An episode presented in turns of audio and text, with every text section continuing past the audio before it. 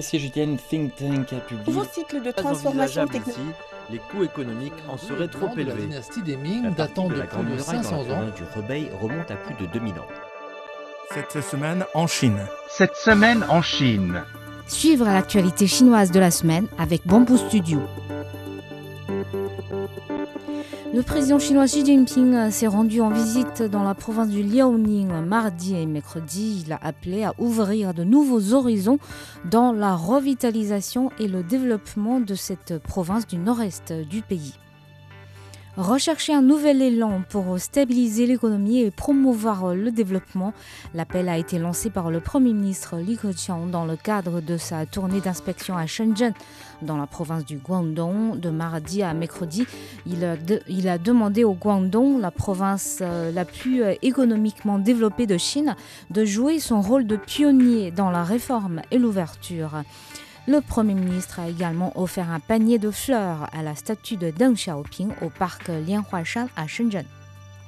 Les autorités chinoises ont annoncé une série de politiques de soutien préparental et post-parental en réponse à la baisse de la natalité dans un pays qui souffre du vieillissement de la population. Ces mesures comprennent notamment l'amélioration des services de soins maternels et des services publics de garde d'enfants, l'amélioration des politiques de congés maternité et de congés parentaux, des politiques préférentielles en matière de logement et de fiscalité. Les mères célibataires ont désormais le même droit que les mères mariées pour toucher l'allocation maternité.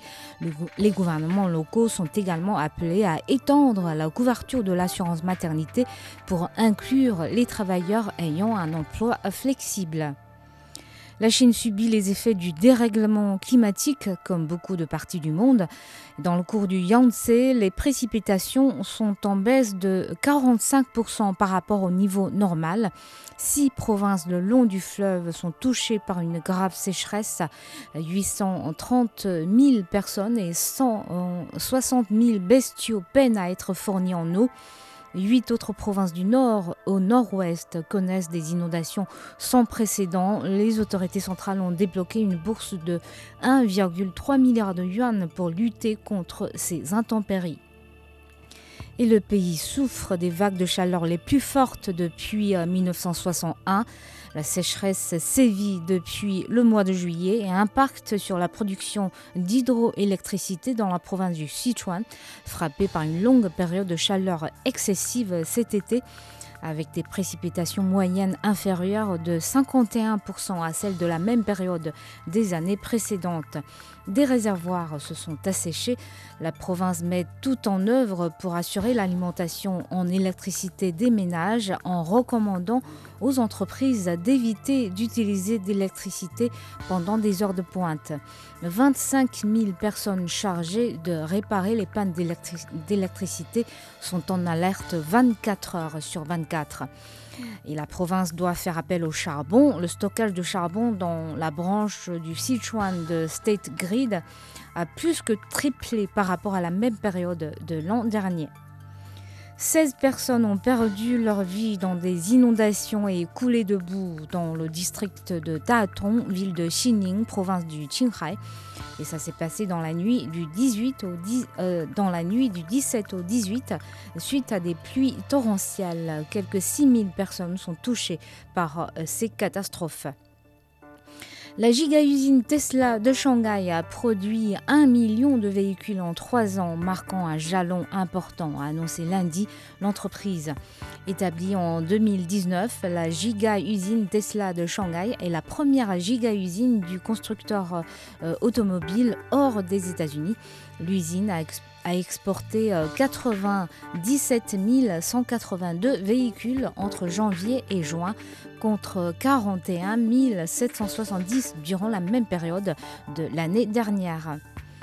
La conférence mondiale de la robotique s'est ouverte ce jeudi 18 à Beijing. Quelques 500 robots sont au rendez-vous pour démontrer leurs aptitudes dans de divers métiers, cuisiniers, ouvriers agricoles, peintres, artistes, mais aussi paramédicales. Par exemple, des robots assistants en bloc opératoire et d'autres euh, robots qui sont capables de réaliser des tests PCR sur des humains. MP a décroché le billet d'entrée au marché chinois. Le leader espagnol de la réassurance a obtenu euh, l'autorisation du gouvernement chinois pour établir sa succursale pékinoise. En 2021, les réassureurs à capitaux étrangers détenaient 35% du marché chinois. Un vent d'optimisme souffle sur euh, Huawei. Après avoir enregistré une baisse vertigineuse de profits et de chiffre d'affaires suite aux sanctions américaines, le géant chinois des télécoms affiche une légère hausse de chiffre d'affaires à 1,43% au second trimestre, une première depuis un an et demi. Durant le premier trimestre, euh, semestre 2021, Huawei a réalisé un chiffre d'affaires de 43,6 milliards d'euros, en baisse de 5,8% par rapport à la même période en 2021. Une performance financière peu satisfaisante en raison de sa perte de vitesse sur le marché des smartphones. On se rappelle que, assommé par les sanctions imposées par les États-Unis, Huawei n'a plus accès depuis septembre 2020 aux semi-conducteurs 5G pour ses smartphones. merci d'avoir écouté Bamboo Studio.